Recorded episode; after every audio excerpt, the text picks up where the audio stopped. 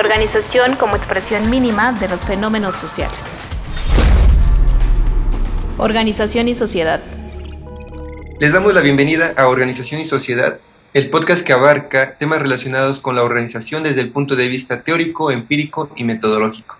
Este es parte de los proyectos de Wicca una red de investigadores en ciencias sociales y humanidades dedicado a temas de divulgación, fomento y difusión educativa, cultural, artística, científica y tecnológica, entre otros.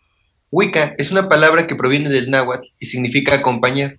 Por eso el objetivo de esta red es crear una cooperación entre investigadores de las ciencias sociales y humanidades interesados en temas relevantes de la actualidad. Para mayor información pueden ingresar a la página y redes sociales de Wicca México. Eh, Bienvenidos a todos a Organización y Sociedad. En este caso estamos ya en el capítulo 5 de la temporada 2 con el tema del Sistema Nacional de Investigadores y sus efectos en las universidades, para lo que eh, eh, agradecemos mucho que haya aceptado nuestra invitación el doctor Luis Canek Ángeles Tobar, quien es doctor y maestro en estudios organizacionales por la Universidad Autónoma Metropolitana Unidad Iztapalapa, realizó una estancia de investigación en la Universidad de París-Dauphine eh, tiene experiencia docente en diversas universidades y tiene, además de artículos y capítulos publicados en, eh, con temas relacionados a la complejidad organizacional, la cultura y el humanismo. Entonces le agradecemos mucho que haya aceptado nuestra invitación. Muchas gracias al doctor Luis Canek. Eh, y bueno, para esto, en este caso, para hablar del tema del Sistema Nacional de Investigadores. Muchas gracias, Canek, por, por aceptar la invitación. Y bueno, comenzaríamos preguntándote eh, qué es el Sistema Nacional de Investigadores o SNI y cuál es su historia. Ok, pues antes que nada un saludo a su audiencia. Gracias por la invitación nuevamente, Talía, Eric. Es un gusto estar aquí con ustedes el día de hoy. Y pues ya entrando en materia, pues mira, es una muy buena pregunta y justo para contestar la primera parte que es saber qué es el SNI, hay que irnos a la parte de la historia un poquito, ¿no? A su contexto, a conocer por qué deriva la creación del SNI. Y pues bueno, Aquí lo que puedo comentarles es que para entender cómo llega el SNI hay dos factores principales. Digo, hay muchos más, pero bueno, no podemos entrar en detalles en todos porque tenemos muchísimo tiempo. Dos principales. El primero, y comienzo con esto. Por ahí de la década de 1940 en México, pues hay un gran impulso a generar conocimiento científico en esencia, pues para que en el país haya un crecimiento económico, etcétera. De hecho, esto empata muchísimo, como todos sabremos, eh, con el modelo económico de sustitución de importaciones, que estuvo en México por varias décadas justamente, y que pues sin entrar en demasiados detalles, pues en esencia lo que buscaba es justamente un crecimiento interno, evitar las importaciones de, materiales, de tecnología, de, de, maquinaria, para crecer. Entonces, justo por eso el énfasis era como conocimiento científico nada más, para que México creciera desde dentro. Ahí podemos tener muchas críticas en el aspecto económico y social, pero bueno, es un hecho que se mantuvo por bastantes años de la década de los 40 hasta inicios de la década de 1970. Y es justamente al llegar la década de 1970 cuando ya este modelo pues empieza a mostrar eh, sus carencias, ya sus eh, debilidades, ya no está siendo adecuado para que haya un crecimiento eh, en el país y además de eso, fuera de México, en otras naciones, principalmente las más desarrolladas, ya hay una tendencia también a generar conocimiento tecnológico. ¿Por qué? Porque en la década de 1970 la tecnología empieza a crecer bastante, empieza a haber un auge por crear cuestiones como las computadoras, por ejemplo, microchips, etcétera, que van mejorando muchos eh, sistemas de producción. A raíz de eso es que en México también, pues ya se reconsidera la forma de proceder y se genera ya también un énfasis por buscar conocimiento tecnológico junto con el científico. De ahí que en 1970 justamente se crea el Consejo Nacional de Ciencia y Tecnología, bien conocidos por todos y todas nosotros. Es eh, el primer antecedente importante. Se crea el CONACYT, década de 1970, perdón, eh, en el año 1970. Este es muy importante porque, por el segundo eh, antecedente importante. Ahora, pasan unos años, desde 1975 el CONACYT ya tenía en proyecto la creación de un sistema de investigadores nacionales, así le llamaban, para justamente incentivar mayor eh, creación de investigación científica, tecnológica, innovación. Pero curiosamente desde el 75, 76, 77, 78, etcétera, solamente eran pláticas anuales, nunca se concretaba nada, era como que sí, lo vamos a trabajar, sí, lo vamos a realizar, pero por una u otra razón jamás llegaba a concretarse. Ahora, llega 1981, caída de precios del petróleo, esto impacta en México y otros países de América Latina fuertemente porque genera una crisis económica muy amplia que provoca que no, no, se pueda pagar la deuda externa, baja de salarios, aumento de precios en muchos productos básicos. Empieza a haber también unas afectaciones importantes al área educativa y de investigación. ¿Por qué? Porque como la crisis es tan fuerte, empieza a haber recortes presupuestales muy importantes. Muchos centros de investigación comienzan a cerrar. Obviamente esto pues quita el empleo a muchas personas dedicadas a la investigación de lleno. Y no solo eso, en universidades públicas, estatales, locales, municipales, etcétera, se quitan presupuestos que también, si bien no llevaban a, lo mejor a despidos, bajaban mucho el ingreso de las personas, que ese es otro de los aspectos que también empezó a golpear bastante a la, al área educativa y de investigación. En general, México sufrió mucho, lo económico, pero este impacto en el área de investigación y docente fue muy fuerte, de tal forma que algunas personas ya para 1982-83 preferían ver si conseguían becas en el extranjero, algún estudio, y era el pretexto, pretexto perdón, perfecto para irse y no regresar. Con esto, pues obviamente en México el gobierno se dio cuenta que se, se avecinaba una fuga de cerebros muy importante, masiva, que de haberse dado o de permitirse iba a impactar muy fuerte en el sistema de investigación en México, incluso se podría hablar de que se desmantelaría. De ahí que en 1984, justamente, que aquí tengo la fecha exacta, para el 26 de julio de 1984, después de muchos años de rueda y rueda y rueda, una este, propuesta de sistema de investigaciones nacionales, se crea ahora sí el SNI por la urgencia de buscar una alternativa para evitar esta fuga de cerebros masiva. Entonces, tan rápida fue la creación, porque por ahí en la investigación que tengo de la tesis de doctorado, se da cuenta de que en menos de seis meses el SNI se creó, después de que llevaba seis o siete años en plática. Todo esto, pues a raíz de la crisis económica, de tal forma que si empezamos en julio, el 22 de agosto, menos de un mes después de que se decretó su creación, ya estaba sesionando su consejo directivo por primera vez. De tal forma que a finales de ese año ya tenía sus primeros miembros y comenzó a operar. Entonces, como podemos ver, por eso era importante primero irnos a la parte histórica, el Sistema Nacional de Investigadores, o SNI, pues en realidad, ¿qué es? O, en su concepción, ¿qué es? Una política pública emergente que surgió a raíz de estas circunstancias muy eh, negativas.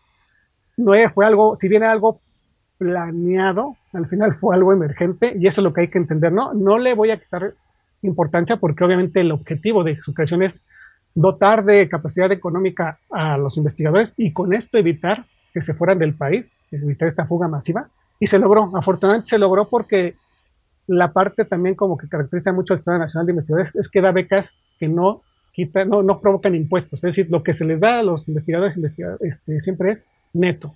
Y eso ayuda muchísimo. Eso evitó que muchos se fueran y que también en el área de la docencia, pues muchos pudieran permanecer con salarios bajos, pero complementando justamente con estos ingresos.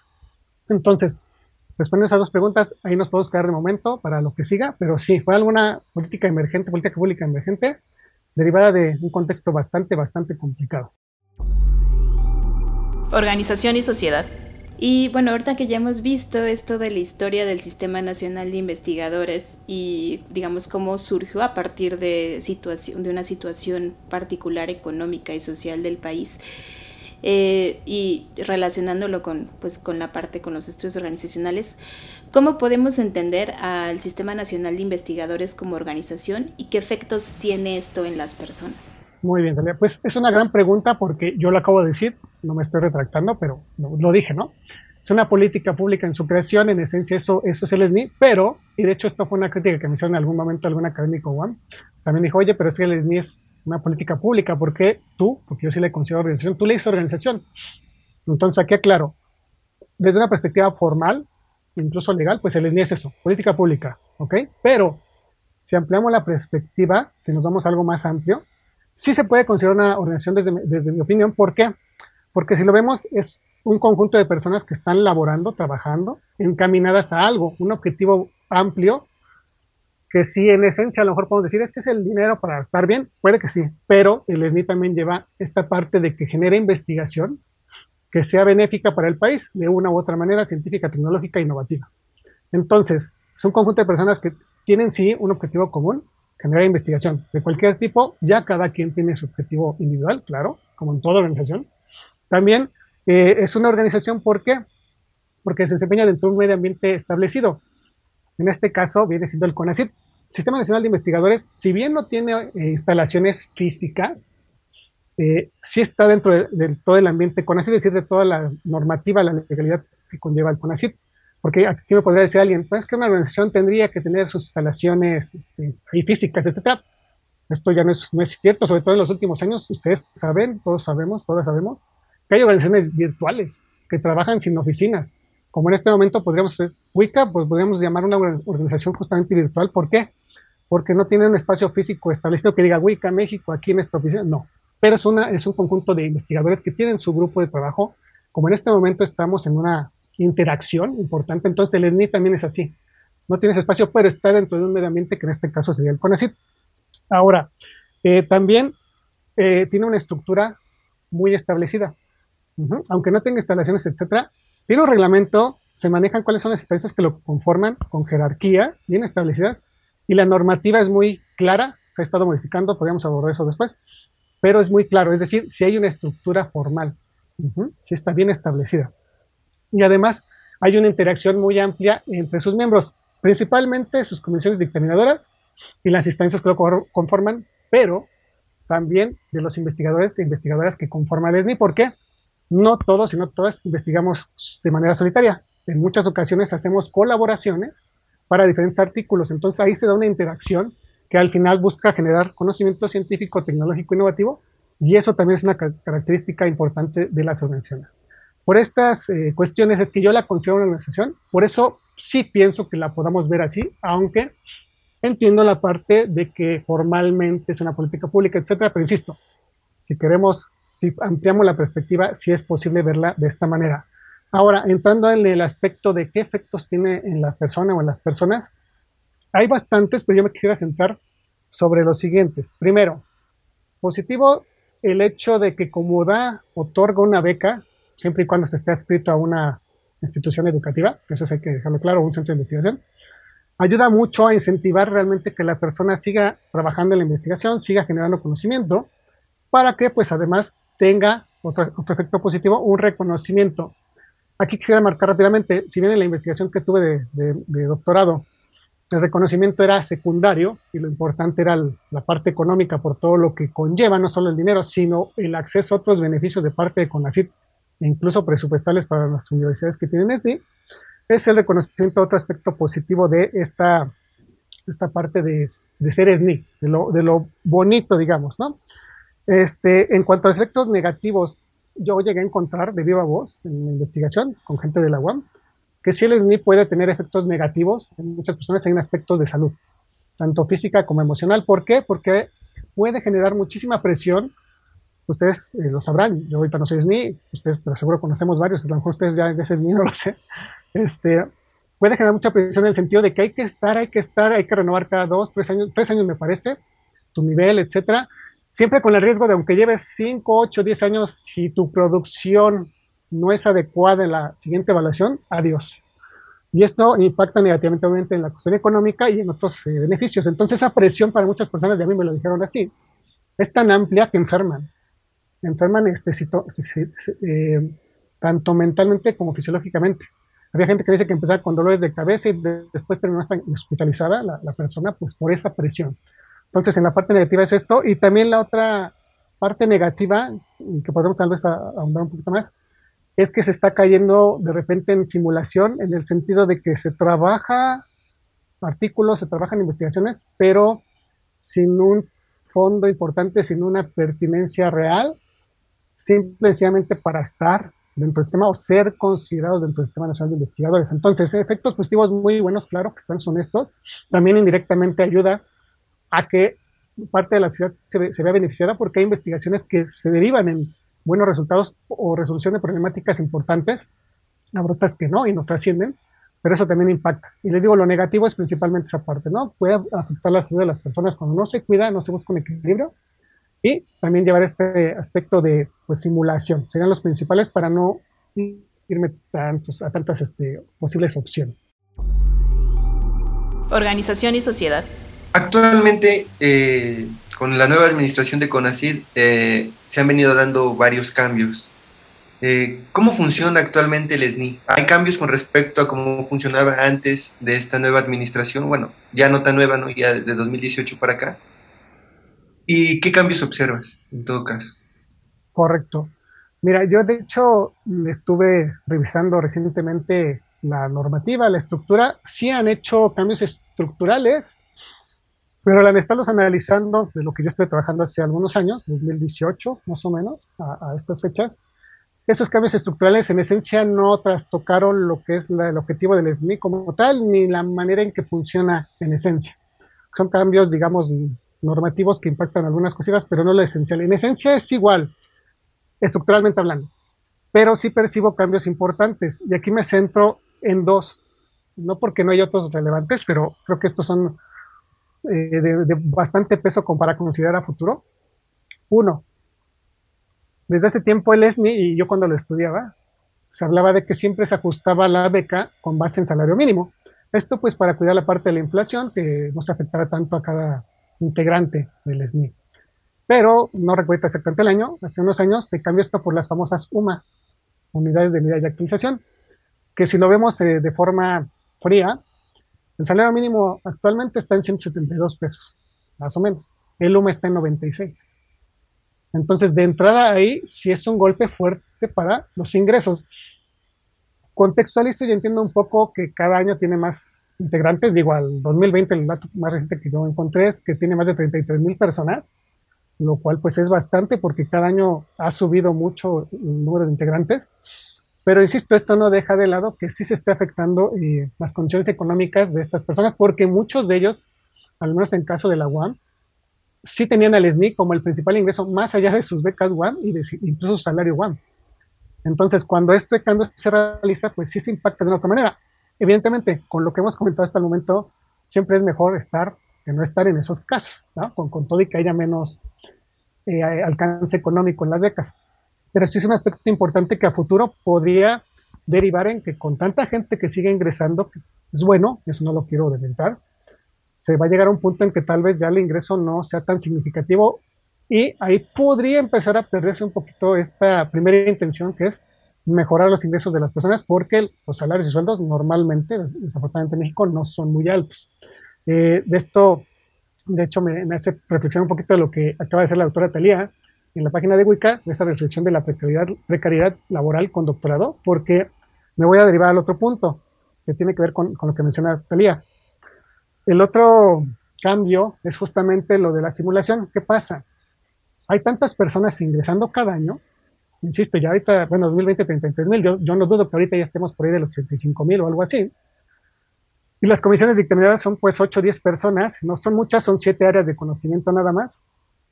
Eh, entonces me comentaban de viva voz, porque yo entrevisté a varias personas que eran de las comisiones.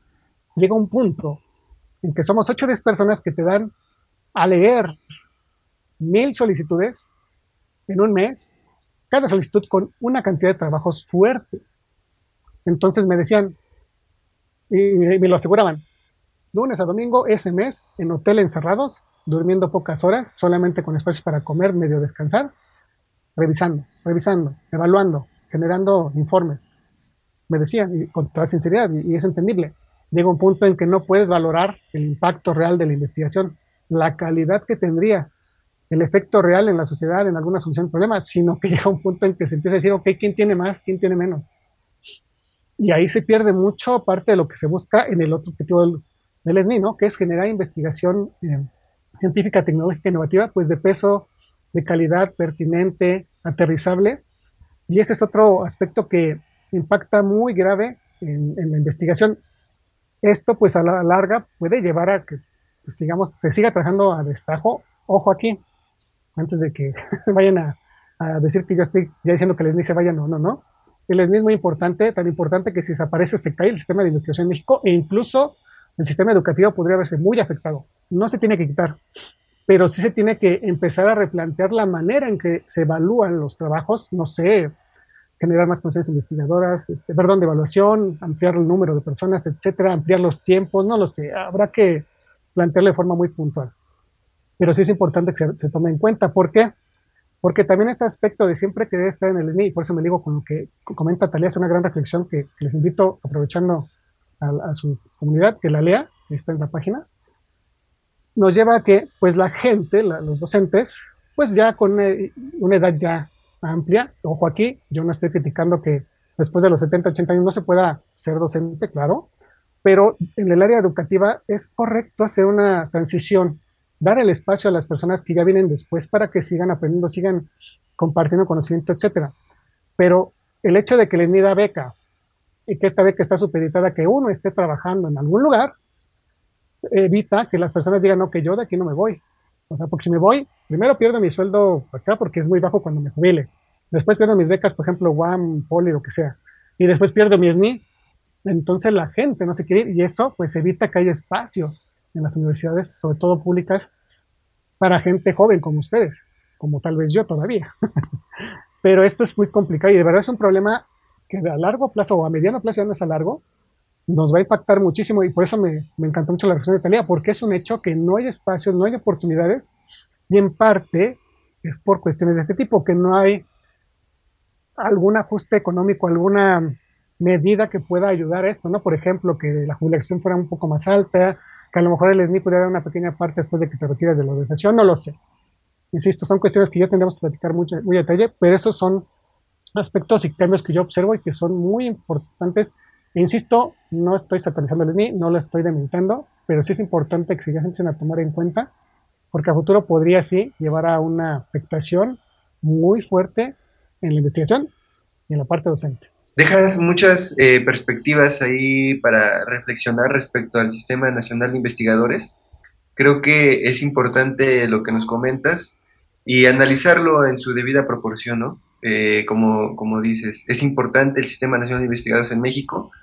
Tal vez no lo dimensionaba como nos lo acabas de poner, entonces es, es, muy importante en realidad, ¿no? Entonces, este, creo que llamar a las autoridades, ¿no? A que pongan atención en este, en este aspecto, ¿no? A que eh, analicen, a que inviertan, pues eh, quedaría, ¿no? Ahí, ahí la invitación, ¿no?